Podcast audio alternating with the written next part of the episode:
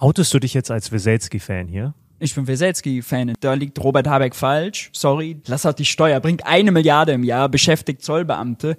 Lass doch die Leute damit in Ruhe. Aber das ist ja auch nicht so einfach. Also das. Äh Na doch. Also die Grünen zum Beispiel. Wie schlecht kann man verhandeln? Das Zinsen sind ein bedingungsloses Grundeinkommen für diejenigen, die schon Geld haben. Bin du würdest dann nicht kommen. Und das ist ja auch ein Ziel. Servus Leute und herzlich willkommen in einer brandneuen Ausgabe des Locker Room Talks. Mein Name ist Mario Lochner und ich bin heute zum einen zurück mit meinem kongenialen Kollegen Sinan Krieger. Servus. Hallo. Und wir haben ein Comeback im Locker Room Talk und zwar Maurice Höfken. Er ist Betriebswirt, Ökonom und führt den spannenden YouTube-Kanal Geld für die Welt. Servus. Servus, danke für die Einladung. Schön hier zu sein. Maurice, sehr schön, dass du uns in München hier besuchst und wir müssen uns heute sputen. Wir haben nicht ganz so viel Zeit wie beim letzten Mal, aber auch sehr viele Themen. Deswegen würde ich gern mal einsteigen mit unserer berühmten Frage. Was brennt dir denn gerade so am meisten auf den Nägeln? Boah, am meisten brennt mir auf den Nägeln, dass wirklich die Wirtschaft mies läuft. Ja? Äh, Produktion sinkt in Deutschland Monat für Monat. Der Konsum ist mega schwach. Und die Ampel verschließt so ein bisschen die Augen davor, macht jetzt einen Kürzungshaushalt und redet sich irgendwie schön. Ne? Das liegt irgendwie daran, dass irgendwie die chinesische Wirtschaft zu schlecht läuft und zu wenig exportiert wird und die hohen Zinsen findet nur faule Ausreden. Und ich finde, also, die machen halt einfach schlechte Wirtschafts- und Finanzpolitik. Ein Freund von mir hat vor kurzem, der war in äh, Argentinien und hat mir dann geschrieben, Bauernproteste und so weiter und fort und mhm. meinte, das wird dir jetzt gut gefallen. Eigentlich ist doch die Schuldenbremse der Grund für das alles, oder? Ja, äh, kann man. Steilvorlage für ja, dich. Ja, also an sich schon äh, ist mir dann noch zu billig, selbst mit Schuldenbremse und mit diesem Urteil vom Bundesverfassungsgericht, was ja eingeschlagen ist wie eine Bombe, äh, hätte man deutlich mehr Geld ausgeben können. Also die, diese Kürzungen, da liegt Robert Habeck falsch. Sorry, die sind nicht alternativlos, sondern die machen sie jetzt, weil sie machen wollen. Die sind übrigens auch politisch dumm. Du hast Bauernproteste erwähnt. Also wenn man weiß, die Leute, die Bauern sind abgefuckt, ähm, die, die Bauern haben es teilweise sehr, sehr schwer, vor allem kleine und mittlere Bauern denen jetzt dann zwei so Steuererhöhungen reinzudrücken, die sind protestbereit, dass das die nach Berlin holt mit dem Trecker. Das war so absehbar, also auch politisch dumm. Geht dir als Linker das Herz auf, wenn der Bauer protestiert? Oder denkst, oder ist das was, wo du sagst, nee, habe ich eigentlich kein Verständnis? Also äh, Proteste äh, finde ich an sich gut und äh, es ist vor allem richtig, sich dagegen zu wehren, wenn die Ampel, wenn die Regierenden einen belasten wollen es recht, also die Agrardieselerhöhung, ja, oder das, was sie da jetzt wegnehmen. Es gibt leider keine E-Auto, äh, keine E-Tracker und so weiter. Deswegen, das, das ist alles Quatsch. Ähm, die, die Demos an sich, so, die wurden dann zum Teil auch bisschen überhöht. Äh, da waren auch Plakate dabei, die, wo, wo ich sage, also rechtsextreme Spinner. Aber äh, an sich klar, äh, ist gut, äh, sich dagegen zu wehren. Jeder sollte für seine Interessen einstehen. Ich würde mir noch wünschen, dass bei sozialen Themen die Leute auch eher auf die Straße gehen, ja. Äh, das schon. Von meinetwegen auch jetzt gerne, wenn die Mehrwertsteuer auf Gas, Fernwärme steigt und die CO2-Abgabe, wenn sie Leute beim Heizen und beim Tanken äh, wieder ärmer machen, ne? warum nicht dafür auf die Straße gehen? Das fände ich gut. Wann war das letzte Mal eigentlich eine Demo für was Soziales? Ja, schwierig. Oder für also, niedrigere Steuern. Also sehr große Demonstrationen gegen, äh, also für so ein soziales Thema war zuletzt, würde ich sagen, Agenda 2010, ne? Anfang der 2000er. Da sind Leute ja. reihenweise auf die Straße gegangen, aber sonst nicht. Ja. Reden wir vielleicht mal ganz kurz über die Schuldenbremse, weil das kommt, finde ich, immer mehr auf und ich lese das auch oft auf Twitter und wir haben auch schon oft darüber gesprochen. Ich glaube, da sind wir uns schnell einig, dass wir uns in gewisser Weise kaputt sparen, dass viel nicht funktioniert, dass die Leute auch äh, das Gefühl haben, es wird nicht besser, sondern es wird sogar mm. schlechter. Infrastruktur, Energie und Co. Aber Punkt eins, fangen wir mal an damit. Ist das auch irgendwie eine Selbstbelügung, äh, eine Selbsttäuschung, wenn wir uns das anschauen, hat der Staat wirklich ein Einnahmeproblem? Wird nicht einfach viel zu viel Geld verschleudert? Ähm, wir haben jetzt viel über die Entwicklungshilfen diskutiert. Also es ist zu ineffizient doch teilweise. Oder es kamen sehr viele Kommentare zu unserem letzten Video, wo du mhm. ja quasi dafür plädiert hast, MMT, also Geld drucken, es wird mehr investiert. Aber die Leute merken da zu Recht aus meiner Sicht immer an, ist das wirklich die Lösung? Denn das Problem ist ja dann unterm Strich wieder, dann haben wir das Geld, aber der Staat kriegt's ja jetzt auch nicht hin. Also warum sollte er es mit mehr Geld hinbekommen, wenn eigentlich doch schon genug Geld da ist? Ja, also dass Geld für falsche Dinge ausgegeben wird, völlig d'accord. Findet man jetzt ziemlich schnell 100 Beispiele. Ähm, dass es aber makroökonomisch gerade mehr Geld braucht, also ähm, und das kann man auf zwei Wege erreichen. Entweder der Staat gibt mehr aus oder er senkt die Steuern, nimmt weniger ein. Können wir ja auch machen. Da bin ich sofort dabei. Wir können uns innerhalb von zwei Minuten auf fünf Steuersenkungen einigen, glaube ich. Äh, das ist gar nicht das Thema. Aber wenn die Wirtschaft kriselt und einen Impuls braucht, dann ist es an der Sache der Wirtschafts- und Finanzpolitik, da einen Impuls von außen zu setzen. Und das macht man eben nicht mit einem Kürzungshaushalt, sondern äh, ja, entweder, da, da braucht es mehr Schulden. Ja. Warum nicht für Steuersenkungen? Ja, ich kurzem dafür, mit Flassbeck drüber gesprochen, auch, ich habe auch die Frage gestellt, warum nicht quasi Ja. Schulden machen, Steuern senken und dann hätte man ja das Problem nicht, dass der Staat quasi alles machen muss, sondern dann kann man sagen, hier, er hat dann mehr in der Tasche, wir als Unternehmer und die anderen Unternehmen auch. Die Und es wäre ja auch sehr populär, diese Lösung. Ja, ja, Weil, absolut. da, weil darauf können auch wir uns einigen. ich hätte jetzt vor allem erstmal die Steuererhöhungen, die es jetzt gibt, die hätte ich erstmal unterlassen. Also Stimmt, die Steuern steigen ja auch. Gas und ja. Fernwärme ist immer noch äh, teuer, Strom ist auch immer noch teuer. Äh, warum erhöht man jetzt, warum streicht man Netzentgelte, erhöht die CO2-Abgabe und erhöht die Mehrwertsteuer auf Gas und Fernwärme? Das alles zusammen sind mal 10 bis 15 Milliarden. Äh, das ist deutlich mehr Steuererhöhung, als zum Beispiel dieses Wachstumschancengesetz an Steuersenkung bringt. Ja? Äh, das erstmal lassen. So, und dann bin ich äh, sehr gerne noch darüber bereit zu sprechen, dass wir zum Beispiel die Mehrwertsteuer auf Grundnahrungsmittel, dass man die streicht. Der Konsum in Deutschland ist noch immer ein preisbereinigt, 1,5 Prozent unter Vorkrisenniveau 2019. Ja, und die USA ist mit dem Konsum 10 oder 15 Prozent darüber. So, da sieht man mal, wenn man Geld ausgibt und will, so dann geht's. Und dann hätte man zum Beispiel schon mal hier 25, 30 Milliarden Impuls. Dann können wir gerne über die Einkommenssteuer reden. Grundfreibetrag hoch zum Beispiel, bin ich, bin ich, bin ich sehr dafür, ja, dass einfach wer wenig verdient, gar nicht erst anfängt, bei Kleckerbeträgen Steuern zu zahlen. Das spart im Übrigen auch viele Steuererklärungen, Stichwort Bürokratieabbau. Äh, ich bin total dafür, so Bagatellsteuern, so Unsinn wie, weiß nicht, Schaumweinsteuer, äh, Biersteuer, Kaffeesteuer, mal Kaffeesteuer, so hat man mal Kaffee war mal Luxusprodukt, mittlerweile trinkt jeder von uns viel zu viel Kaffee, so lass doch die Steuer, bringt eine Milliarde im Jahr, beschäftigt Zollbeamte, lass doch die Leute damit in Ruhe. So und das ist natürlich alles, kann man jetzt sagen, Kleinbeträge, aber die summieren sich natürlich, so die bauen Bürokratie ab, bleiben als Kaufkraft in der Wirtschaft und das ist das, was wir brauchen gerade. Die Leute brauchen mehr Geld im Portemonnaie. Äh, um Sachen nachzufragen. Dann haben die Unternehmen größere Gewinne, können machen mehr Geschäft, können mehr Leute einstellen. Dann läuft's gut. Wird auch häufig vergessen, die Arbeitslosigkeit ist ja im letzten Jahr in Deutschland gestiegen, ne, um 260.000 Personen. So, wir reden nur über Arbeitskräftemangel, aber gleichzeitig geht's darum, dass gerade Leute ihren Job verlieren, weil, weil die Wirtschaft mies läuft. Das finde ich jetzt gerade spannend, weil hier sitzt einer, der eher am linken politischen Spektrum ist, eher liberal und wir alle können uns nach fünf Minuten Gespräch darauf einigen. Und wir Ja. finden das alle super. Warum wird's nicht gemacht? Auch Hubert Aberger zum Beispiel, Freie Wähler, der ist ja auch dafür. Also da sieht man ja, dass da eigentlich ein breiter Konsens da Also ist. von links bis Ja. rechts bis liberal bis sonst was.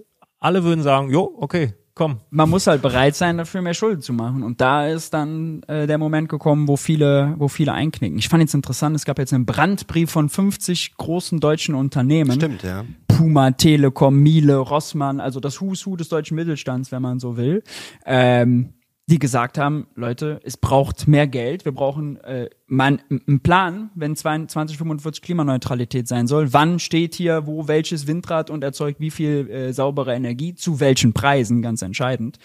Und ja bitte, eine Weiterentwicklung der Schuldenbremse heißt, geht daran, schleift die irgendwie. Aber das ist ja auch nicht so einfach. Also das, äh, Na doch. ja. Wenn man wollte, wäre es einfach. Die Ampel Was müsste man konkret machen? Die Ampel könnte 20 Milliarden mehr haben. Äh, da braucht sie nicht mal die CDU für, wenn sie die sogenannte Konjunkturkomponente der Schuldenbremse ändert. Das ist so eine. Die Logik dahinter ist, läuft die Wirtschaft schlecht, darf man ein bisschen mehr Schulden machen als diese 0,35 Prozent der Wirtschaftsleistung. Läuft sie gut, ein bisschen äh, weniger. Also, dass die Schuldenbremse quasi abhängig von der Konjunktur ein bisschen atmet.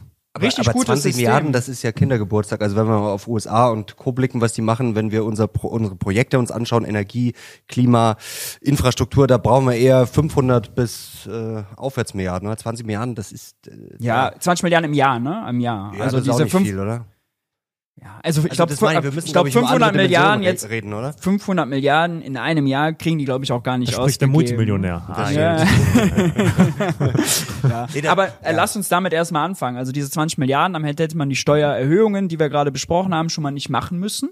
Ja, Äh, und das kann die Ampel einfach gesetzlich. Also die Schuldenbremse, wenn man die komplett verändert. Das ist ja Zweidrittelmehrheit, weil steht in der Verfassung. Aber diese Konjunkturkomponente, da kann sie einfach so ran. So, und dann hat man 20 Milliarden. Da kann man zum Beispiel alles, was man der Deutschen Bahn gibt, die kriegt ja 40 Milliarden in, bis, bis 27 sind es, glaube ich. Ah, jetzt nicht mehr 40 Milliarden, weil sie da gekürzt haben. Jetzt nur noch 27 Milliarden. Auch irre. Jetzt werden dann Neubauprojekte bei der Bahn gekürzt. Also wer Klimaschutz will, muss mindestens die Bahn hinbekommen. Das ist wirklich eine Bankrotterklärung. Ja, nicht nur Klimaschutz, sondern es wäre auch schön, wenn sie pünktlich fährt mal. Ja, oder besser fährt, Aber das ist auch oder- noch mal ein Sonderthema. Ist ein Sonderthema, ist ja. Aber will nur sagen, man könnte zum Beispiel die Bahn mit Eigenkapital ausstatten, mit deutlich mehr. Sie könnten statt der 27 auch 57 Milliarden machen. Äh, Das läuft an der Schuldenbremse vorbei, weil das ist eine finanzielle Transaktion. Dem Bund gehört die Bahn. Äh, Wenn er Eigenkapital zuschießt, äh, ist das so, als würde er sich quasi einfach mehr daran beteiligen. Und das ist alles von der Schuldenbremse ausgeklammert. Das heißt, ihr seht, wenn man will, so jetzt haben wir auf einmal 30 Milliarden für die Bahn, 20 Milliarden für alles andere. Wenn wir dann Also auch sie über wollen an nicht. Sie wollen nicht, das ist das Thema. Aber Sie wollen nicht? nicht. Sie wollen nicht Du und bist doch auch im Politikbetrieb vernetzt, du hast für Fabio De Masi gearbeitet, du ja, kennst auch viele. Ja, Wie erklärst du dir das? Also, ich, ich, also sie wollen nicht. ich verstehe es wirklich nicht, vor allem nach diesem Urteil des Verfassungsgerichts, dass sie sich dann hingesetzt haben und einen Kürzungshaushalt beschlossen haben. Das, also die Grünen zum Beispiel, wie schlecht kann man verhandeln, dass man jetzt den Klimafonds, den man sich ja, das war das Kernprojekt, was sie im Koalitionsvertrag für sich rausverhandelt haben. Und ich finde es ökonomisch gut, ja, 60 Milliarden, die man für Corona nicht mehr gebraucht hat, jetzt für Klima auszugeben. Da wird zum Beispiel auch die EEG-Ablage, die wurde abgeschafft, wird darüber finanziert. Auch da können wir uns, glaube ich, einigen. Gute Sache. Äh, Ist einfach wieder mehr Geld im, im, im äh, Geldbeutel der Leute. So, warum fängt man jetzt da an zu kürzen? Warum geht man nicht diese Wege und äh, findet quasi die Schlupflöcher der Schuldenbremse? Ich weiß es nicht. Vor allem, wenn man überlegt, dass die FDP und Christian Lindner bei 4% stehen in Umfragen teilweise. Also Ja, läuft nicht so gut. Ne? läuft nicht so gut, die stehen mit dem Rücken an der Wand. Äh, warum lässt man sich von denen so, das ist ja offensichtlich Lindners äh, Interesse jetzt quasi die Schuldenbremse äh, da zu wahren und da irgendwie der Gralshüter zu sein. Was ich im Übrigen nicht mehr verstehe ganz, weil wenn jetzt sogar 50 Unternehmen Brandbrief schreiben, ist ja eigentlich Lindners Klientel. Ja, wir brauchen, wir, sind lieber, haben wir Geld und die Wirtschaft läuft, als dass wir irgendwie äh, die, die, die gläubigsten Anhänger der Schuldenbremse sind. Ja? Also Äh, wir sehen langfristig, glaube ich, die 20 Milliarden hier und da sind nett, aber ich glaube, langfristig muss die Schuldenbremse weg, wenn wir ein richtig großes Investitionsprogramm wollen. Nicht nur für ein Jahr, sondern für ja, fünf, zehn Jahre. Selbst wenn wir sie nicht wegbekommen, gibt's mehr Milliarden, die man ausgeben kann für gute Sachen. Da ist wirklich politischer Wille, der fehlt. Das ist wirklich politischer Wille. Ein wichtiger Punkt mal zu den Schulden, da hast du vor kurzem auch ein Video gemacht, äh, mögliche Pleite der USA, äh, der dümmste Politikkanal hast du da geschrieben. Gefällt mir übrigens auch gut, er provoziert auch wirklich gerne, gefällt mir sehr gut. Ähm, ums, äh, wollen wir nicht konkret über dieses äh, Video sprechen, kannst du natürlich auch gerne noch äh, was dazu sagen. Es geht ja darum, dass die USA sehr hohe Schulden haben. Ja. Und du plädierst ja dafür, ich sage jetzt mal ganz einfach gesagt, dass Schulden kein, erstmal kein Problem sind, grundsätzlich. Aber da kamen auch sehr viele Fragen beim letzten Video. Wie soll das denn gehen, wenn ich immer höhere Schulden habe, immer höhere Schuldendienst? Das heißt, ich muss immer mehr Geld ja auch ausgeben für die Rückzahlung der Schulden, gerade jetzt, wo die Zinsen gestiegen sind. Das ist doch schon ein Problem, oder? Das kann ja nicht ewig weitergehen. Vielleicht bei Nullzinsen.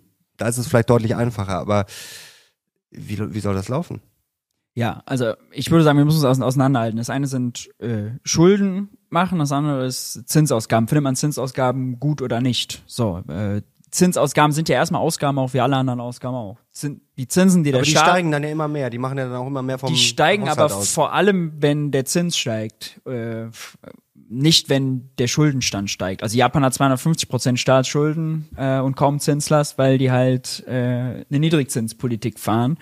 Im Übrigen auch jetzt, ganz interessant, obwohl die Inflation auch in Japan gestiegen ist, sind die bei ihren niedrigen Zinsen geblieben und da sinkt die Inflation, aber das ist nur ein äh, Das ist tatsächlich Randaspekt. spannend, ja. Genau. Ähm, ja, also ich will nur sagen, das sind Ausgaben, wir alles haben. Wir können sagen, wir finden Radwege in Peru schlecht zu finanzieren aus dem Bundeshaushalt. Wir können aber auch sagen, wir finden es schlecht, Geld für die Halter der Staatsanleihen äh, auszugeben. Denn nichts anderes sind ja Zinszahlungen. Ja, wer Staatsanleihen hält, kriegt dann Geld. Wer ist das? Das ist zum Beispiel ein Drittel der deutschen Staatsanleihen liegt bei der EZB selber. Das ist rechte Tasche, linke Tasche, weil damit macht die EZB Gewinne, schüttet die wieder an die Eigentümer aus. Uns gehört die EZB zu, ich glaube 18 Prozent, kann man nochmal nachgucken, weiß ich jetzt nicht. So, das heißt, die Zinsausgaben, die der Staat hat, gehen an die EZB und dann wieder zurück bei Christian Lindner in die Kasse. So, äh, der Rest sind Versicherungen, Rentenfonds, einige wenige reiche Privatanleger meinetwegen, Geschäftsbanken. So, wir können sagen, wir wollen, finden das schlecht, dass die einfach weil die sich Staatsanleihen kaufen, dadurch mehr Geld bekommen. Finden dieses Wertpapier schlecht, kann man ja machen, sondern sagen wir, der Staat verkauft keine Staatsanleihen mehr, sondern Christian Lindner überzieht einfach sein Konto, was er bei der Bundesbank hat, wie, wie ein Dispo, ins unendlich Negative.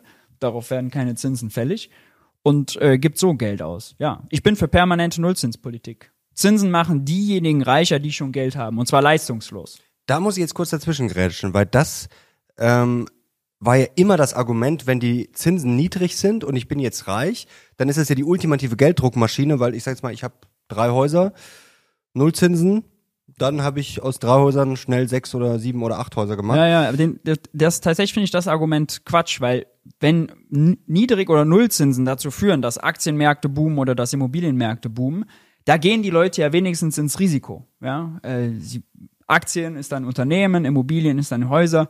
So, da kann was schiefgehen, da können sie was verlieren. Das ist nicht mal risikolos. Aber bei Staatsanleihen, Staatsanleihen fallen nicht aus. Die fallen vielleicht in Argentinien aus, sie fallen vielleicht in Entwicklungsländern aus, aber in Deutschland und USA fallen keine Staatsanleihen aus. Das ist de facto risikolos. Wenn die ausfallen würden, wäre der ganze Finanzmarkt hätte der ein ganz, ganz großes Problem. Wenn man risikolos Geld verdient, ja, das ist eine Bedingung, sagen wir mal so, Zinsen sind ein bedingungsloses Grundeinkommen für diejenigen, die schon Geld haben. Das ist die Realität. Die müssen nicht ins Risiko gehen, wenn der Zins bei 4% liegt, sondern kriegen einfach für das Geld, was sie liegen lassen, was nichts tut, Staatsanleihen totgebunden ist, einfach mehr Geld. Und deswegen finde ich, Zinsen sind eher ein Reichtumsprogramm für diejenigen, die schon Geld haben, als Nullzinsen. Weil da müssen sie wenigstens ins Risiko gehen. Aber jetzt beleuchtest du ja quasi nur, klar, wenn jetzt jemand 10 Milliarden auf dem Konto hat, kann man sagen, der kriegt dann Ja. äh, Zinsen, aber das kriegt ja erstens der kleine Sparer auch. Der hat halt weniger Geld und der Zins ist ja auch sozusagen der Preis des Geldes. Also es verhindert ja vielleicht auch, ja, dass jeder äh, irgendwie hier sich einen Schrottkredit leihen kann. Also ist es nicht sinnvoll, dass Geld auch einen gewissen Preis hat. Also ist der Zins vielleicht unterm Strich gar nicht so wichtig. Wir sehen es jetzt in den USA. Ah, haben wir viele gesagt, um Gottes Willen, fünf Prozent. Wir haben es in Europa gesehen. Angeblich sollte Ita äh, Italien müsste ja eigentlich schon längst pleite sein. Äh, es müsste eigentlich schon längst alles zusammengebrochen sein. Unterm Strich ist nicht viel passiert bislang, oder? Ja. Sind die Zinsen Haben- vielleicht, haben steile These, maßlos überschätzt? Ja, sind überschätzt. Ja, auf jeden Fall. In Griechenland finde ich ist ein interessantes Beispiel. Griechenland-Krise vor zehn Jahren, 200 Prozent, 180 Prozent Staatsschulden der Wirtschaftsleistung, haben wissen wir alles noch, war der Zins auf griechische zehnjährige Anleihen bei 30 bis 35 Prozent, je nachdem, wann man guckt. Also Rendite, 30 bis 35 Prozent Rendite, genau gesagt. Corona-Krise, äh, die EZB macht ein großes Anleihekaufprogramm. Griechenland hat immer noch genauso einen hohen Schuldenstand wie damals. Die Wirtschaft läuft mies und obendrein läuft die gesamte europäische und die Weltwirtschaft mies, weil es eine Jahrhundertpandemie gibt. Wo liegt der Zins oder die Rendite auf zehnjährige griechische Staatsanleihen? Bei 0,5 Prozent. So, ist ja Wahnsinn. So, gleicher Schuldenstand, aber einmal 30, einmal 0,5 Prozent. Was passiert? Einmal hat die EZB den Hahn zugedreht, weil sie nicht wollte, weil man an Griechenland ein Sparexempel Exempel statuieren wollte. Und einmal hat die EZB mitgespielt, den Geldhahn aufgedreht, so, und dann gab's 0,5 Prozent Zinsen und Griechenland konnte auch sich günstig Geld besorgen, um die Corona-Krise zu äh, bewältigen. Von daher, ich finde diese Argumentation immer, oh Gott, wir dürfen jetzt keine Schulden machen, weil dann sind wir irgendwie im Würgegriff der, des Kapitalmarktes und dann verlangen diese hohe Zinsen und dann gibt's irgendwann kein Geld mehr für Kinder und, äh, und Busse. Das, das finde ich maßlos äh, übertrieben. Permanente Nullzinspolitik wäre ich total dafür. Ich bin auch, halte es zum Beispiel auch für Quatsch, dass jetzt die EZB den Zins erhöhen musste, um diesen Preisschock zu bekämpfen. Wieso?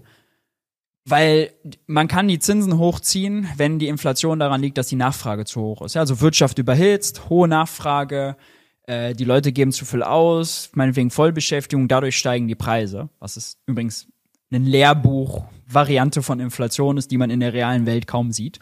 Aber es ist ja nicht die Inflation, die wir hatten. Die, wir sind seit, drei, vier Jahren in der Wirtschaftskrise. Die Wirtschaft läuft mies, der Konsum läuft mies, die Nachfrage ist zu gering. Und die hohen Preise kommen daher, dass eben auch in den Energiemärkten wegen des Kriegs große Turbulenzen waren. Gas teuer geworden, Öl teuer geworden, Strom teuer geworden. Und weil das in so vielen anderen Produkten drin ist, alles andere auch teuer geworden. Das kommt längst wieder runter. Ja, also die Preise sinken. Also müssten die Zinsen eigentlich schon längst fallen, um, weil die Wirtschaft in Europa ist ja schon etwas schwächer als in den USA zum Beispiel. Erstmal würde ich sagen, die hohen Zinsen haben nicht dazu geführt, dass die Preise fallen. Das ist erstmal das Wichtigste.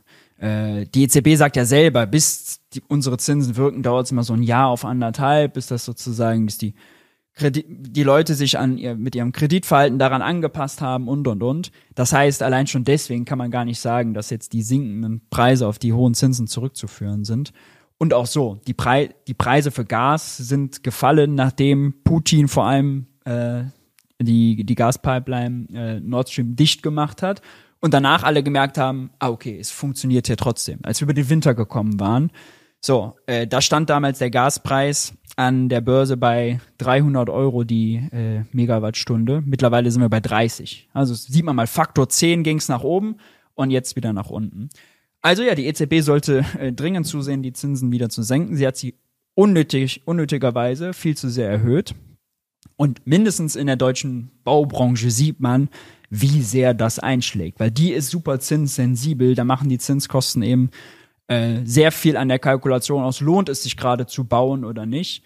Und alle Indikatoren, die wir uns angucken, ja, Auftragseingänge, äh, Baugenehmigungen, also ist ja alles freier Fall nach unten. Aber 20, da bremst 30 ja schon ein bisschen die Inflation, oder? Wenn dann weniger gebaut wird, weniger nachgefragt wird, dann habe ich ja wahrscheinlich da schon auch. Ähm, Nee, nee. Natürlich Energie ist sicherlich der Hauptfaktor, klar. Also da.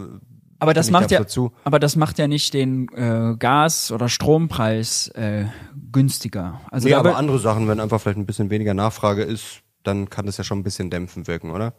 Aber es klar, kann ist jetzt dämpfend nicht wirken, der- aber also die Leute, also die Nachfrage ist ohnehin schon schwach. Also dann würde ich sagen, sind die Kosten größer als der Nutzen. Und wenn man sich anguckt in Deutschland, also die Inflation ist vorbei. Es gibt keine Aufwärtsdynamik mehr.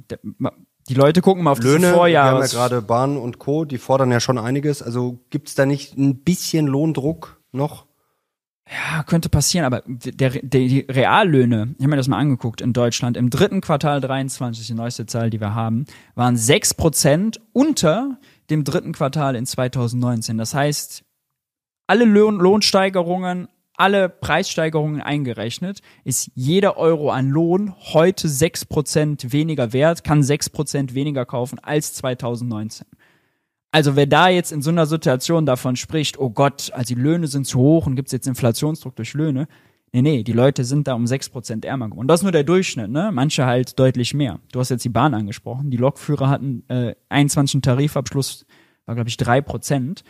Seitdem sind die äh, Preise, Verbraucherpreise um 12% gestiegen. Das heißt, die haben 9% Reallohnverlust. Denen geht's also noch schlechter. Dann entwickelt man vielleicht auch ein bisschen Verständnis dafür, warum dann Klaus Wieselski 500, 555 Euro mehr will äh, bei 9% Reallohnverlust und sagt, wie Deutsche Bahn, also geht nicht, gibt's nicht, lass uns verhandeln. Outest du dich jetzt als Weselski-Fan hier? Ich bin Weselski-Fan in dem. In dem Fall bin ich tatsächlich. Team Weselski. Ja, hundertprozentig, hundertprozentig. Ja. Ist, ist das vielleicht generell so ein bisschen so eine, so, so ein, ja, vielleicht ist es ein deutsches Problem. Gut, wir Deutschen sind immer gerne äh, am Start, wenn es heißt, deutsche Probleme zu suchen. Aber ist das wieder so ein Beispiel, dass man, man hört jetzt hier, der Lokführer will, ich weiß nicht mehr genau, 500 Euro mehr, 300 Euro mehr, wie auch immer, dass der erste Reflex ist nach dem Motto, das ist ja eine Frechheit. Warum soll denn der mehr Geld kriegen? Und du hast es gerade gesagt, man muss ja auch immer das Ganze sehen, wie sind die Preise gestiegen, was bleibt dann unterm Strich übrig? Werden die Leute, wenn sie mehr Geld kriegen, trotzdem unterm Strich ärmer? Ja. Ist das so ein typischer Reflex, genauso wie ich dem anderen, dem Unternehmer gönne ich vielleicht nicht, dass er reich wird, dem Aktionär äh, gönne ich es auch nicht, obwohl er ja sich das Geld selber zusammenspart und investiert. ja. Und die Also Leute sind so sich typisch selbst. einfach, ah, hier, Frechheit. Und man sieht gar nicht diesen größeren Kontext. Ja. Weil der Lokführer konsumiert dann ja vielleicht auch wieder, kauft dann vielleicht auch mal ein Produkt oder wie auch immer, ähm, zahlt Steuern. Ja, ja, se selbstverständlich. Also es ist vor allem natürlich, wenn die Bahn streikt, nervt es einfach Millionen Menschen, weil sie Gut, das sich ist nicht ein bewegen anderer können. Punkt, ne? Also deswegen ist das da empfindlich. Deshalb nutzen sie es ja auch, dieses Tool. Ja, wir ja. mal. Ich meine, Streik soll wehtun. Ne? Sonst bräuchten sie nicht streiken. Also wenn die Lokführer nicht arbeiten und es würde sich im Land nichts verändern, dann können wir die auch alle kündigen, weil wenn die keiner braucht, so dann ist ja okay. Stell dir mal vor, jetzt würde jeder streiken. Ja, Wenn das- wir zwei streiken würden, es wird niemand merken. Das stimmt, da sieht man, wie wichtig man ist. ihr, seid nicht kritische Infrastruktur. ja. Ähm, Nee, aber es ist, also es ist schon interessant, diesen äh, Reflex zu sehen, dass dann äh, die Stimmung äh, so hart kippt. Und ich würde sagen, es ist bei der Bahn, ja. Jeder weiß, wie wichtig Bahn ist. Selbst Unternehmen wissen, es ist deutlich in vielen Fällen besser, wenn jetzt ich meine Materialien über Schiene, also Güterverkehr abwickeln könnte, als dass die LKWs auf kaputten Brücken im Stau stehen. Die Bahn ist aber wirklich, also grottenhaft, die Deutsche Bahn, vor allem sind privaten häufig sogar noch besser, was das Thema Güterverkehr angeht. Und der, der wurde jetzt ja auch bestreikt, nicht nur, äh, nicht nur der Personenverkehr. So, die Deutsche Bahn hat seit zehn Jahren Personalmangel, wenn es um Lokführer und so weiter geht. Höhere, jeder, das müsstet ihr jetzt als äh, blühende Verfechter der Marktwirtschaft ja zugestehen, wenn irgendwas knapp ist, dann muss es teuer werden. Dafür gibt's den Preis. So, wenn Lokführer offensichtlich knapp sind, dann ist klar, der Preis für Lokführer muss steigen. Das heißt, für einen Arbeitgeber, ich muss es attraktiver machen. Wochenarbeitszeit. Oder ich ersetze ihn durch KI. Oder ich ersetze ihn durch KI, wenn das ginge, ja, also genial, Ja, lass uns also- das machen. Äh, geht, glaube ich, noch nicht. Und ein paar menschliche Entscheidungen äh, im Zugcockpit sind, glaube ich, auch noch äh, gewünscht. Aber will nur sagen, dann muss halt der Lohn für Lokführer steigen, müssen die Arbeitsbedingungen besser werden. Da reicht nicht nur einen Obstkorb mehr hinzustellen.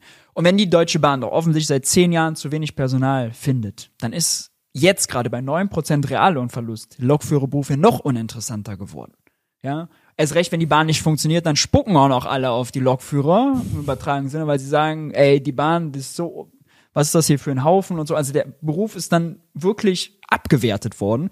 Und wenn man jetzt Wieselskis Forderung umsetzt, würde er aufgewertet. Und da müsste eigentlich jeder Marktwirtschaftler sagen, okay, wenn was knapp ist, dann muss es teuer werden. Und ist ja recht, wenn wir es brauchen, wir brauchen Lokführer, dann lass es uns doch machen. Jetzt könnten ja böse Zungen behaupten, du als äh, eher linkspolitisch orientierter, der, dir müsste eigentlich das Herz aufgehen bei der Bahn, weil es ist ja de facto ein Staatskonzern. Klappt Ja. nicht. Ja, klappt nicht. Aber ich meine, die Bahn ist eine große Simulation. Ja? Wir haben das privatisiert äh, in den 90ern, da wurden die sogar vorher nochmal entschuldet. Allerdings, die sollten an die Börse gebracht werden. Das hat man dann nie gemacht, so, weil man weiß, es ist eine Trümmertruppe. So. Zum Glück. Besser nicht an die Börse, genau. Jetzt gibt's aber Bahnvorstände, die werden bezahlt, ja, als wenn das irgendwie die großen Hechte äh, in der, äh, weiß nicht, unter großen und, und äh, wie große Hechte in, in börsennotierten Unternehmen, ja, als würden sie da irgendwie mit anderen DAX 40 Vorständen mitpupsen können, können sie aber nicht, ja, absolute Mangelperformance, aber lassen sich bezahlen, wie irgendwelche Manager Da gibt es äh, in anderen großen Unternehmen. Forderung, äh, Ge Gehälter an die Pünktlichkeit äh, koppeln. Das Ja. ist natürlich äh, erstmal sehr, klingt erstmal sehr dämlich, aber Ja. eigentlich, äh, es könnte zumindest eine Komponente sein, eine große vielleicht. Ja, also mir ist das noch egal, dass die Geld verdienen, nur die Wirkung ist halt, also äh, zum, die sind privatisiert als AG, aber gehören noch immer 100% dem Staat, kassieren aber Löhne und Boni, als wären sie irgendwie die, das geilste Privatunternehmen, hängen aber am Zipfel des Staates, auch am, am Geld des Staates, der muss jedes Jahr, gibt er Eigenkapital hinzu, so jetzt können die die Schienen nur ausbauen, wenn es neues Geld gibt, also mal ehrlich, also Es ist ziemlich verhunzt, oder? es ist Also, ziemlich verhunzt, ja. Und übrigens ganz lustig, wenn wir die Bahn wieder verstaatlichen würden, ja, also AG weg und wieder quasi zu einer Behörde machen würden, dann dürften die Lokführer auch nicht streiken. Weil verbeamtete Lokführer Problem durften gelöst. nicht steigen. Problem gelöst, ja. Ich, ich, ich glaube, du hast recht. Wir sprechen ja immer über KI und über autonomes Fahren. Ich glaube, wenn autonomes Fahren kommt in Deutschland, ich glaube, da sind wir, da werden wir auch eines der letzten Länder sein, dann als erstes auf der Schiene. Weil das ist nicht so komplex wie, Ja, ja, wie, im, wie im Stadtverkehr. Weniger freie Entscheidungen, Ja. weniger äh, Schocks von außen auf das System. Ja. Ich bin ja in ein paar Wochen in Japan. Ich bin echt am meisten gespannt, wirklich klingt bescheuert, aber auf die, auf die Züge. Kann nicht Das funktionieren. Die haben doch so, die haben noch 250 Prozent Staatsschulden. Stimmt, Wie sollen ja. da die Bahnen pünktlich kommen? Das stimmt. Wie- Dass überhaupt noch irgendwas, äh, äh, irgendwas funktioniert. Ja. Ähm, ganz kurz zu dem Thema Lokführer. Das finde ich spannend. Da kommen wir vielleicht zum Thema ähm, nochmal Steuern, Lohn, aber auch Arbeit. ja. Äh, Was mich immer bei, bei Linken so ein bisschen stört, dass ich finde das ja auch grundsätzlich gut, dass die Leute gut verdienen sollen und dass auch gute Leute gut bezahlt werden sollen. Also Hundertprozentig. ähm, wir versuchen ja auch, wenn wir jemanden zahlen, äh, nicht zu sagen so, oh, wir geben dem jetzt so wenig, äh, dass er äh, ja gerade noch irgendwie sagt, oh, die spinnen nicht komplett, sondern es ist ja auch die Aufgabe von einem Unternehmer, dass ich im Zweifel gut zahlen kann, sonst bin ich vielleicht auch kein Ja. guter Unternehmer. Das finde ich, deswegen finde ich im Übrigen jeden Unternehmer peinlich, der selbst sagt, oh, 60 Euro mehr Bürgergeld, jetzt kriege ich keine Leute mehr. Dann bitte hinterfrage dein Geschäftsmodell. Aber jetzt müssen wir natürlich äh, vielleicht auch nochmal das sehen, das muss ich rhetorisch aufpassen, wie ich da rumkomme. es gibt ja vielleicht Jobs, die ein bisschen einfacher sind und wo es dann doch mehr Angebot gibt, die aber trotzdem wichtig Wo es sind. weniger Produktivität gibt vor allem, ja. Ja, und wo es vielleicht einen Pool gibt, ich sage jetzt mal, wo man jetzt nicht hochqualifiziert sein muss, was aber den Job trotzdem nicht unwichtiger macht. Ja, ja. Und da ist natürlich die Frage, IFO-Institut hat das vor kurzem vorgerechnet, dass nicht mehr viel Abstand ist. Und jetzt sagen wir gern, ja gut, wenn jetzt einer arbeitet, der hat ja noch 200 Euro mehr als jemand, Entschuldigung, der nicht arbeitet. Aber ist das gerecht? Ist das ähm, sinnvoll? Viele gehen ja auch in Teilzeit. Das ist auch ein Problem, das hattest du vor kurzem mitgebracht, dass viele Lehrer nur noch in Teilzeit arbeiten, auch Bürokratie spielt da noch rein. Ähm, auf gut Deutsch ist Arbeit einfach sehr, sehr unattraktiv. Müssen wir da nicht gucken, dass wir auch erstens bei den Steuern Mhm. am besten vielleicht sogar auf Null kommen äh, in gewissen Bereichen, dass jemand wirklich deutlich mehr hat, der arbeitet und nicht ein bisschen mehr. Ja. Weil man sich dann, und wenn man mehr verdienen kann, das ist ja auch das Problem. Ja, okay, dann verdiene ich ein bisschen mehr, dann wird's wieder wegbesteuert, dann gehe ich in Teilzeit. So kann das doch auf Dauer nicht funktionieren, oder? Ja, also erstmal bin ich dafür, dass diejenigen, die arbeiten, deutlich mehr haben als diejenigen, die nicht arbeiten. Und das können wir sehr gerne vergrößern, indem der Mindestlohn steigt, indem wir Arbeit weniger besteuern, indem wir bei den Sozialbeiträgen, äh, diese hauen ja vor allem schon bei kleinen Einkommen rein, äh, bisschen Entspannung geben, indem wir die Mehrwertsteuer senken, damit es beim, beim Supermarkteinkauf günstiger wird. So, da bin ich überall äh, sofort mit dabei. Nur ist es ja so, äh, wer arbeitet, hat nicht deswegen mehr, weil im Bürgergeld jemand weniger hat. Ne? Also dieses nach unten gucken ist falsch. Die müssen nach oben gucken und sagen, wo kann ich eigentlich da mehr verdienen, was steht mir eigentlich zu. Und das Zweite ist, dieses ganze Gerede von, äh, das wäre jetzt ein super großes Problem in Deutschland. Die Leute würden jetzt irgendwie ihre Jobs aufgeben und freiwillig Teilzeit machen oder ins Bürgergeld gehen oder Bürgergeld und Schwarzarbeit. Das sind immer so die beliebtesten Argumente. Aber das gibt's schon. Aber statistisch sehen wir es nicht. Statistisch gehen gerade so wenige Menschen aus dem ersten Arbeitsmarkt in äh, das Bürgergeld wie seit, weiß nicht, fünf oder zehn Jahren nicht. Das ist eine Statistik der äh, Bundesarbeitsagentur. Äh, das ist wirklich bemerkenswert. Und es sind ja gerade 260.000 Menschen arbeitslos geworden. Die haben ihren Job verloren, weil die Wirtschaft mies läuft. Also über diese 260.000 lohnt es mehr zu reden als äh, die paar tausend, die meinetwegen Bürgergeld und Schwarzarbeit kombinieren. Was im Übrigen auch kein Argument ist. Schwarzarbeit ist verboten. Ja, natürlich lohnt sich Schwarzarbeit mehr. Ob mit Bürgergeld oder mit einem anderen Einkommen, lohnt sich immer. Steuerhinterziehung lohnt sich auch, ja, aber das ist ja kein Argument. Äh, und deswegen finde ich, die Debatte ist äh, wirklich überzogen. Äh, Im Übrigen tut's der Wirtschaft, darüber redet nie jemand gut, wenn das Bürgergeld höher ist. Weil die 60 Euro, die die, die Bürgergeldempfänger jetzt mehr bekommen, die geben sie natürlich komplett aus. Die gehen zum Bäcker, zum Friseur, kaufen sich was. Das wiederum ist Einkommen für die Unternehmen, die machen mehr Geschäft. Also die Nachfrage steigt und die Nachfrage ist mies. Die Nachfrage ist noch immer Konsum 1,5 Prozent, preisbereinigt unter 2019. Das heißt, lass uns da ein bisschen locker machen. Äh, Dem Bürgergeldempfänger können wir die 60 Euro mehr schon zugestehen. Das ist auch noch ein guter Nachfrageimpuls für die Wirtschaft. Aber lass uns gerne darüber reden, wie wir Arbeit noch lohnenswerter machen. Ja, bitte. Auch Transfer in Aber Zugraten sind zum wir Beispiel. dann nicht- ne? Also jemand, äh, weiß nicht, Bürgergeld äh, empfängt und dann die erste Stunde, die er arbeitet, was kann er davon behalten, was wird mit Bürgergeld verrechnet, all diese Sachen. Das wurde jetzt zum Teil ein bisschen, äh, bisschen verbessert. Ähm, sonst gab es ja mal diesen Extremfall, dass irgendwie man dann, wenn man als Kind arbeitet zum Beispiel, in einer Hartz-IV-Familie war das früher und dann ein Einkommen von dir im Studiojob oder so, muss man 80 Prozent davon abgeben. All sowas ist Unsinn. Ja, Das also ist das, natürlich Unsinn. Ja. alles weg, damit sich quasi, selbst wenn man Bürgergeld bezieht und man geht ein paar Stunden mal lochen, dass man die Kohle behält. Ja, dass man dann einfach mehr hat. Da bin ich total dafür. Aber sind wir dann nicht schon wieder eigentlich, also jetzt sagen wir Mhm. mal, du hast recht und wir machen das so, wir sehen das ein bisschen lockerer. Sind wir dann nicht schon wieder beim BGE? Ist das dann nicht viel sinnvoller, einfach zu sagen, jeder kriegt dann einen gewissen Betrag und es wird dann nicht Nee. kontrolliert und dann muss der dreimal antanzen und wenn er nicht antanzt oder den Job annimmt, dann wird zweimal der ausgesetzt und ich muss hier das nachweisen. Das ist doch alles verrückt, oder? Das ist doch ein Bürokratiemonster. Das wäre Ja. doch unterm Strich billiger, wenn ich sage, okay, dann kriegt der von mir aus, vielleicht kriegt er noch 200 Euro mehr und ein, er kriegt's einfach.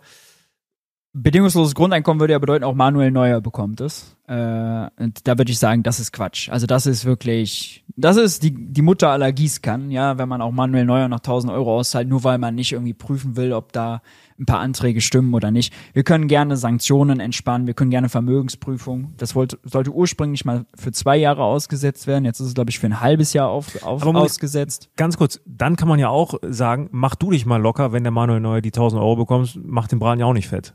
Naja, das sind, ja, ist ja nicht nur Manuel Neuer, ne? Das sind ja dann, wir haben fünf Millionen Bürgergeldempfänger.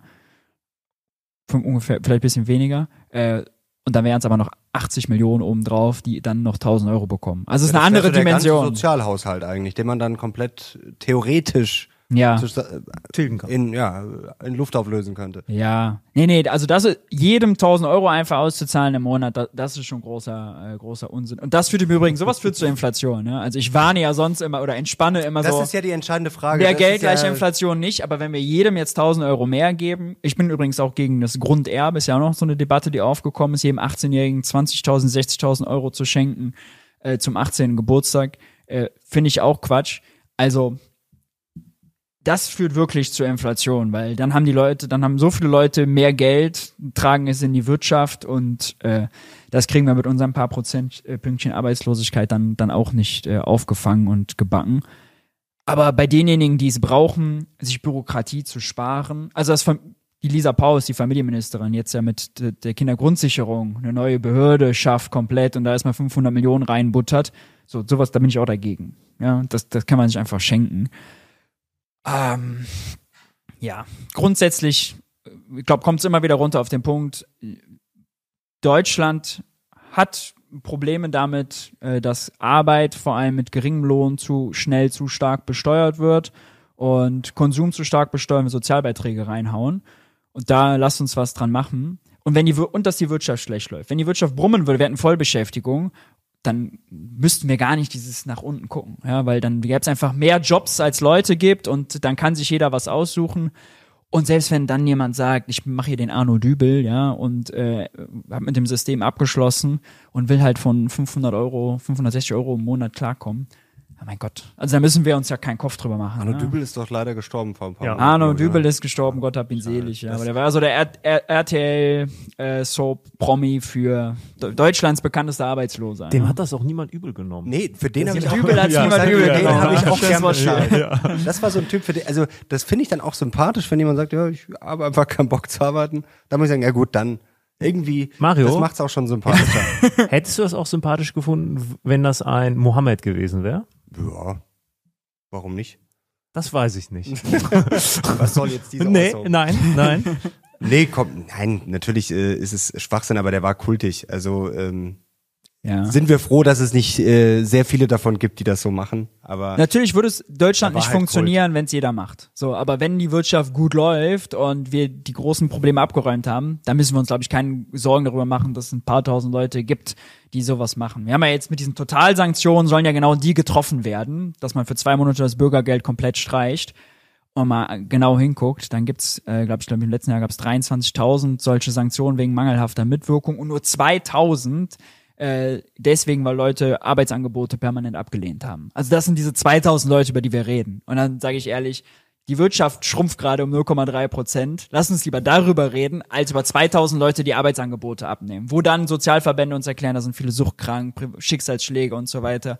Da sollte man, glaube ich, selbst als Liberaler sagen, gut, wenn die nicht wollen, dann lass sie halt. Verhungern lassen wir sie auch nicht. Wir sind die drittgrößte Volkswirtschaft der Welt. Äh, da kriegen wir schon gerade noch hin. Und lass uns um die wirklich wichtigen Probleme kümmern. So, wir haben ja, über die dass die. Leute, die arbeiten, dass die, dass wir gucken. Wir waren äh, eben bei die 20 immer Milliarden, hast du gesagt, das ist zu wenig Geld. So, da geht's um ein paar Millionchen, die man irgendwie an, meinetwegen kann man da sagen, äh, Totalverweigerer dann auszahlt äh, über die Jahre. So, das ist die falsche Dimension, ja. Lass uns, lass uns über den Kuchen reden, nicht über den Krümel. Ich finde das immer, also wenn ich dich richtig verstanden habe, eigentlich fußt alles darauf, wir müssen einfach mehr Schulden machen. Wenn die Wirtschaft schlecht läuft, muss man mehr Schulden machen. Aber ganz viel, es dreht sich auch um die Frage, wofür gebe ich wie viel Geld aus? So. Und da wäre jetzt meine Frage, wenn wir äh, mal auf den Staatsapparat schauen, dass der nicht äh, super effizient ist, ich glaube, da können wir uns auch drauf einigen. Was wären bei dir so konkrete Punkte, wo du sagst, okay, da könnten wir im Haushalt wirklich sparen? Also, ich würde äh, vor allem sparen, wenn es jetzt äh, um Bürokratie geht, bei so Sachen wie Bagatellsteuern. Die hatten wir eben schon mal. So, die würde ich einfach streichen. Das Geld kann gerne bei den Leuten in der Wirtschaft bleiben und die ganzen Finanzbeamten, die sich damit beschäftigen oder rumschlagen oder Zollbeamten, die haben wir schon mal entlastet. So, ist schon mal gut. Ich würde zum Beispiel diese neue Behörde von Lisa Paus, die sie da plant zu machen, äh, um den Kindern ein bisschen mehr Geld zu geben, ist auch lächerlich, ursprünglich sollten mal 12 Milliarden sein, jetzt sind es nur noch zwei, davon äh, eine Viertelmilliarde allein für Bürokratie. So, das ist Quatsch. Auch das können wir gerne lassen. Ähm, man könnte, man könnte sogar darüber reden, ja, dann bei klimaschädlichen Subventionen mal hinzuschauen. Man könnte äh, darüber reden, ähm, hinzuschauen, wo äh, es zum Beispiel darum geht, es gibt sicherlich sinnlose Projekte bei der Entwicklungshilfe. Ja, war ja so ein Aufregerthema, Fahr Fahrradwege in Peru. Ja, so. Oder ich weiß Was nicht. ja aber nur Kredite sind. Das, in dem Fall ist es erstens weniger und Kredite. Die Frage ist, so. ob die zurückgezahlt werden. Ja. Dazu gibt es keine Statistik. Ich habe lange nachgeschaut, was, was mit diesen ähm, Entwicklungshilfskrediten äh, irgendwie passiert, wie da die Ausfallquoten sind. Ja. Es gibt dazu nichts. ja. Es, äh, Da Ja. vielleicht noch, ja, sorry. Jetzt wollte ich Ja, nicht- aber auch, ja, auch da würde ich sagen, äh, vielleicht auf die wirklich wichtigen Sachen konzentrieren. Verkehrsfähige Infrastruktur in äh, anderen Ländern finde ich ist schon noch essentiell, kann man schon noch machen.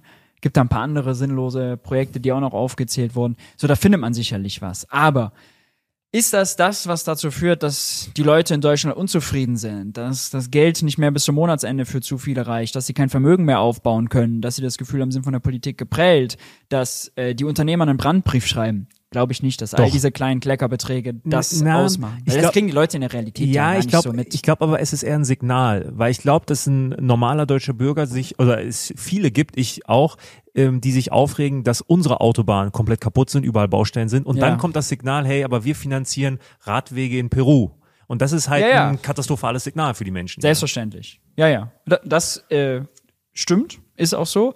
Und es ist eine Katastrophe, dass in der drittgrößten Volkswirtschaft der Welt die Autobahnen und die Brücken so aussehen, wie sie aussehen. Und jetzt Leute zum Beispiel kommen, das finde ich auch Quatsch, jetzt sagen, oh Gott, jetzt wird so viel Geld für Autobahnen ausgegeben und nur so wenig für die Schiene. Ja, es ist zu wenig für die Schiene, aber es ist selbst für die Autobahn zu wenig. Und selbst jeder Öko müsste für funktionierende Autobahnen und Brücken sein, weil da werden zum Beispiel ja die äh, wenn man jetzt ein Windkraft, äh, ein Windrad aufbauen will, ja die ganzen äh, Rotoren und so weiter werden über die Autobahn transportiert. Und teilweise gibt's ja irre Berichte, dann müssen die irgendwie drei Wochen länger fahren und 900 Kilometer um, Umweg, weil dann äh, die Brücke nicht funktioniert und die Brücke nicht funktioniert. Also von kaputten Autobahnen hat keiner was. Sind wir da ganz kurz, sind wir da wieder beim ausschlaggebenden Punkt, weil ich habe mir sehr viele Kommentare angeschaut unter unserem letzten Video. Ja. Da hieß es dann auch, ja, wenn der Staat quasi, der gibt dann im Zweifel wieder was vor. Sag mal, es gibt eine große, wir machen jetzt Schulden, große offensive Investitionen. Und da wurde ganz gut angemerkt, dass dann vielleicht der Handwerker wieder irgendwo gebunden wird, sagen wir jetzt Wärmepumpen, Wärmetauscher, wie auch immer, was natürlich irgendwie sinnvoll sein mag, aber vielleicht wäre es woanders noch sinnvoller, wie du es gerade beschrieben hast. Ja. Vielleicht wäre es sinnvoller, erstmal genug Windräder zu bauen oder wie auch immer. Vielleicht ist der Handwerker dann irgendwo da gebunden, weil der Staat sagt, so, wir geben jetzt 50 Milliarden für das und das, alles da rein. Also sind wir da wieder beim äh, Anfangsproblem, dass es sinnvoller wäre, wie gesagt, Schulden vielleicht sogar zu machen für Steuersenkungen und dann wissen die Leute und die Unternehmer im Zweifel schon selber am besten, äh, wo das Geld hinwandern muss. Ja, äh, meinetwegen könnten wir aber auch staatlich anreizen, dass die Leute in solche wichtigen Bereiche, die sind ja einfach auszumachen, äh, Ingenieurberufe, Handwerker und so weiter. In Deutschland muss viel aufgebaut werden und viel saniert werden, händische Arbeit. Ich bin dafür nicht in der Lage, mich sollte man das nicht machen lassen. Aber natürlich sollte es in Deutschland wieder mehr Handwerker geben. Also könnte Aber habe ich dann nicht diesen klassischen Schweinezyklus, dann habe ich irgendwann wieder ein, vielleicht sogar ein Überangebot. Also ist das nicht, also Das ist das Risiko, sage Ja. ich mal so, ja. Aber ähm, ich würde sagen, lieber zu viel Handwerker als zu wenig. Ähm, und das besser ist als gar eine schöne Stammtischparole. Ja. Das stimmt natürlich. Ja. Klar, lieber zu viel als zu wenig, stimmt natürlich. ja. Außer du bist dann einer von den zu vielen Handwerkern am Ende, dann äh, bist du vielleicht. Aber für aber uns selbst ist das natürlich da, gut, klar. Ja, selbst dann wenn gibt's es genug Handwerker gibt. selbst dann gibt's die Möglichkeit äh, umzuschulen. Ich glaube also, was wir uns äh, errichten können äh, und was wir wie wir unsere Infrastruktur irgendwie modernisieren können, da gibt's sehr viel Spielraum, um äh, uns das Leben zu verbessern. Ich glaube, das sollte nicht unsere Angst sein. Und also zu wenig Handwerker ist ja für unseren Wohlstand das größere Risiko als zu viel. Deswegen lass uns äh, das doch äh, aufwerten. Und im Übrigen ist das ja auch eine sehr gute Möglichkeit, wenn man jetzt sagt, oh Gott, ja, Deutschland, die Gesellschaft altert, ähm, Arbeitseinwanderung nach Deutschland ist sehr schwach, äh, Fluchtbewegungen nach Deutschland sind groß, jetzt in diesem Jahr wieder größer als äh, zuletzt. Geht immer darum, Integration, lass die Leute doch äh, in den Arbeitsmarkt kommen und so weiter. Also wieder die klassischen Ausbildungsberufe zu stärken, da Anreize zu geben und dann ja einen Fokus auf handwerkliche Tätigkeiten zu setzen. Also damit räumt man mehrere Themen gleichzeitig ab. Thema Integration, ja, Thema Fachkräfteproblem und dass die realen Kapazitäten fehlen, um irgendwie Deutschland klim klimaneutral zu machen. Sondern meinetwegen gibt der Staat äh, jedem, der eine handwerkliche Ausbildung macht, äh, nach Erfolg 5000 Euro. Ja, Wo ich ist das Problem? Ja, ich, ich glaube, darüber haben wir auch schon viel gesprochen, über diese Überakademisierung. Also, Ja. dass, dass jeder meint, also Zu viele Philosophen und äh, Soziologen Jetzt und kommen gerade Schwätzer. 20, 5000 Kommentare rein. Ihr drei Lappen, warum Ja, ja. seid ihr denn keine. Handwerker, Ja. wenn ihr so schlau ich seid? habe gestern die komplette Spüle ähm, abmontiert, gereinigt Ein und wieder einmal. Ich habe mich noch nie so männlich gefühlt wie gestern. das war wirklich, also ich bin, ich bin, jetzt musst du hier.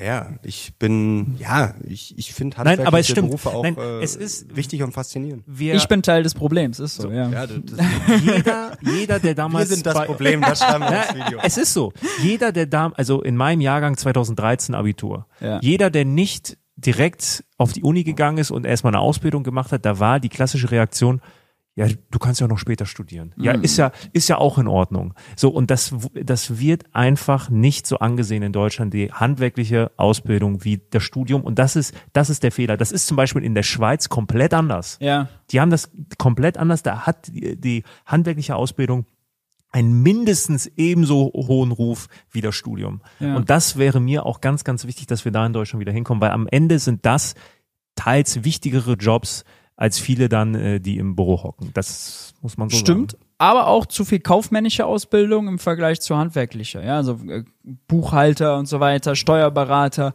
die gibt's ja auch nur so viel, weil wiederum Steuersystem kompliziert und Ja, Anforderungen für die Unternehmen. Also Bürokratiemonster haben natürlich. da klar. kann man natürlich auch sparen und äh, was dann abbauen. Ja, äh, da kommen wir aber wieder zu dem Problem, wenn man sich mal anguckt, die deutschen Universitäten, die sind schon teilweise, sehen schon nicht, nicht so doll aus in die Jahre gekommen. Die Hochschulen noch viel mehr. Und wenn wir dann in die Berufsschulen gucken, also, Er ist bodenlos, das muss man sagen. ne? Ja, ich glaube, das wäre, also da können wir uns, glaube ich, und da können sich auch. Ich war in Düsseldorf auf einer Hause einigen. Berufsschule für meine kaufmännische Ausbildung damals und ich war froh, dass ich nicht mehr Zeit da verbringen musste als nötig. Also wirklich bodenlos. Ähm, du hast dich vor kurzem gegen diese Bezahlkarten äh, für Ja. Flüchtlinge äh, geäußert, hast aber gerade gesagt, äh, gewisse Bewegungen, die haben zugenommen. Ist es nicht sinnvoll, da pragmatischer vorzugehen, wir sagen, wir konzentrieren das mehr darauf, wirklich dann zu helfen und dass man sozusagen dieses Risiko ausschließt, es wird Geld in die Heimat geschickt. Also jetzt kann man natürlich sagen, das sind nicht so viele und aber es ist natürlich ein Unterschied, ob ich das Geld jetzt, äh, wenn jetzt hier jemand Geld verdient, dann kann er damit machen, was er will. Aber wenn er sozusagen Hilfe beansprucht, ähm, ist es dann nicht sinnvoll, der, der die Hilfe leistet, dass der dann in gewisser Aber nach Weise dem Argument müsstest du auch äh, jede, jedem Bürgergeldempfänger müsstest du auch eine Bezahlkarte geben. theoretisch. Äh, Aber ist, das- aber ist, aber ist das ein liberaler Ansatz? So, ich sonst Ja, dagegen steht natürlich Bargeld ist gedruckte Freiheit, dann lass die Menschen doch in Ruhe. Und also ich finde, die Bezahlkarten sind auch wieder unnötige Bürokratie. Ja, wenn jetzt 14 Länder ankündigen, sie machen das gemeinsam, bis zum Sommer wissen wir, hahaha, wenn 14 Bundesländer was gemeinsam machen wollen, so, das, das funktioniert sowieso nicht. Äh, kleine und mittlere, kleine Lädchen, lokale Lädchen, die vielleicht nicht die Zahlungsanbindung haben, werden ausgeschlossen. Äh, die Rücküberweisungen sind wirklich kein wirtschaftlicher Faktor. Ja. Wir haben insgesamt von allen äh, Migranten in Deutschland 7 Milliarden Euro laut Bundesbank, die 22 rücküberwiesen wurden. Jetzt ist aber nur ein kleiner Teil davon Asylbewerber. 500.000 Menschen kriegen Gelder nach Asylbewerberleistungsgesetz. Die sollen also dann die Bezahlkarte bekommen und die verdienen nur die äh, 460 jetzt, äh, vorher 410 Euro im Monat. Davon kann man nicht viel abknapsen. Das heißt, es ist nur ein Bruchteil von diesen 7,2 Milliarden, die wirklich rücküberwiesen Auf werden. Platz eins sind, glaube ich, die Türken, oder? Also Türkei ist, glaube ich, ganz oben. Ja, also Ich glaub- fünf von, von diesen sieben Milliarden sind fünf Milliarden europäische Länder Ja. im Übrigen und äh, 400 Millionen und 500 Millionen jeweils äh, afrikanische Länder und Länder des Mittleren und Nahen Ostens. Das also stimmt. das ist ja das, Da- über das wir reden. Und wir sind ja wirklich dann schon im Millionenbetrag, müssen dann noch gucken. Ja, wir haben, ich glaube, rund 10 Millionen Menschen mit ausländischer Staatsbürgerschaft. Wenn 500.000 davon, ja, äh, nur ähm, Asylbewerberleistungsgesetz, äh, Gelder nach dem Asylbewerberleistungsgesetz bekommt, dann ist das nur ein Bruchteil. Also es geht um, es, Rücküberweisungen sind kein großer ökonomischer Faktor, will ich sagen. Jetzt machen wir einen Heidenpopanz darum, da Bezahlkarten für zu schaffen. Es geht ja auch noch um einen anderen Aspekt, nämlich das generell unattraktiver machen, äh, in Deutschland Asyl zu Und ja dann gerade sa- gesagt, wir haben zu wenig äh, aber dann sag ich Einwanderer, wiederum- die vielleicht jetzt passend für den Arbeitsmarkt und zu viele. Aber dafür brauchen wir doch eine Willkommenskultur. Und dann wir sagen, die Leute, die kommen und dann sagen wir erstmal, wir trauen euch aber nicht, wir glauben, ihr seid Schmarotzer. Und übrigens ist es naiv, selbst diejenigen, die rücküberweisen wollen, werden es weitermachen, weil dann kauft man Zigaretten oder Alkohol oder sonst was, tauscht das am Schwarzmarkt gegen Bargeld, geht damit zu seinem Western Union, Das zahlt ist, da äh, viel zu viel. Also es ist Gedanke, viel. Bürokratie für, finde ich, eine sehr weitgehende Freiheitseinschränkung. Da würde, also da zum Beispiel bin ich. Du würdest ich, dann nicht kommen und das Da- ist ja auch ein Ziel. naja, deswegen kommen die, nee, nee, die Leute kommen ja trotzdem. Die Leute kommen trotzdem. Die Leute kommen ja nicht, weil man sagt, ihr kriegt jetzt äh, 300 Euro auf der Bezahlkarte äh, statt äh, in Bar. Also deswegen hören die Leute nicht auf zu kommen. Leute kommen, weil die wissen, in Deutschland haben sie Erfolgsaussichten, ökonomische. Mittlerweile sind schon viele hingekommen. Die meisten äh, Flüchtlinge auf der Welt, das unterschätzen wir, wir gehen immer in die Nachbarländer, da wo es ähnliche Kulturen gibt und so weiter. Den Ländern sollten wir mal helfen. Ja, äh, da sollten wir äh, Geld reinbuttern. Die hängen in irgendwelchen unwürdigen Flüchtlingsunterkünften. Äh. Deutsches Problem, haben wir auch hier in Deutschland das Problem, die Kommunen sind überfordert, ja, da muss mehr Geld hin, äh, da läuft viel schief. Die Ampel rühmt sich jetzt für diese Pro-Kopf-Pauschale, dass sie jeder Kommune für jeden aufgenommenen Flüchtling Geld gibt. Sie machen aber weniger als Angela Merkel 2015 gemacht hat. Ja, dabei ist das Preisniveau, weiß nicht, 30 Prozent äh, höher. So, das ist schon alles, ähm, alles lächerlich, alles Popanz. Äh, und im Übrigen, eine Erinnerung mal, Jan Marschalek, ja, der äh, flüchtige Wirecard-Manager, der hat schon in Bayern 2016 und 2019 versucht, für solche Bezahlkarten zu lobbyieren und sie explizit damit angeboten, dass man ja auch Konsummuster und Bewegungsprofile auslesen könnte. Und da muss ich sagen, wieder als Liberaler, also wenn man sowas anbietet, das kann man nicht wollen, ja. Also das ist, das ist schrecklich. Da ist dann Überwachungsstaat. Und dann komme ich zu dem Schluss, ökonomisch ist das kein großer Faktor. Es ist ein großer Freiheitseinschränkung, es ist viel Bürokratie. Lass den Scheiß sein. Gib den Kommunen mehr Geld, damit die die aufnehmen können. So, und äh, dann ist, sorg, sorg dafür, dass sie schneller in Arbeit kommen. So, und dann ist, dann ist, dann ist gut. Ich würde gern noch sehr, sehr lang mit euch zwei weiterreden, aber ich glaube, äh, du musst los. Ja, leider. Ich glaube, wir sind schon wieder drüber. Ja, wir müssen das auf jeden Fall. wir müssen da wiederholen. ansetzen und weiter diskutieren. Es hat riesen Spaß gemacht. Es hat Spaß gemacht und ich komme immer wieder zu dem Schluss und das verstehe ich nicht, dass eigentlich doch Steuersenkungen ein großer Teil sein können. Auch äh, Ja. jetzt haben wir über äh, Zuwanderung gesprochen, auch sicherlich eine Frage, wenn ich mir das anschaue. Ja. Ja, vielleicht auch äh, attraktiver in ein Land zu gehen, wo die Steuern ja, nicht so hoch sind. Ah, und da können wir uns auch schnell drauf einigen. Das finde ich immer so faszinierend. Vielleicht sollten wir Demos für Steuersenkungen, die wahren, Ich bin die wahre dabei. Arbeiterbewegung. Ihr könnt, ihr könnt auf mich zählen. Sehr gut. Leute, ich hoffe, euch hat's gefallen. Wir kriegen einen Daumen nach oben. Natürlich Kanal unbedingt zu, ab, äh, zu abonnieren. Äh, Kanal unbedingt abonnieren, um nichts mehr zu verpassen. Jetzt und schaut natürlich gerne bei Maurice auch mal vorbei. Das verlinke ich euch natürlich unten in der Videobeschreibung. Danke, meine Herren. Danke Vielen euch Dank. fürs Zuschauen. Wir sind jetzt raus. Bis zum nächsten Mal. Ciao.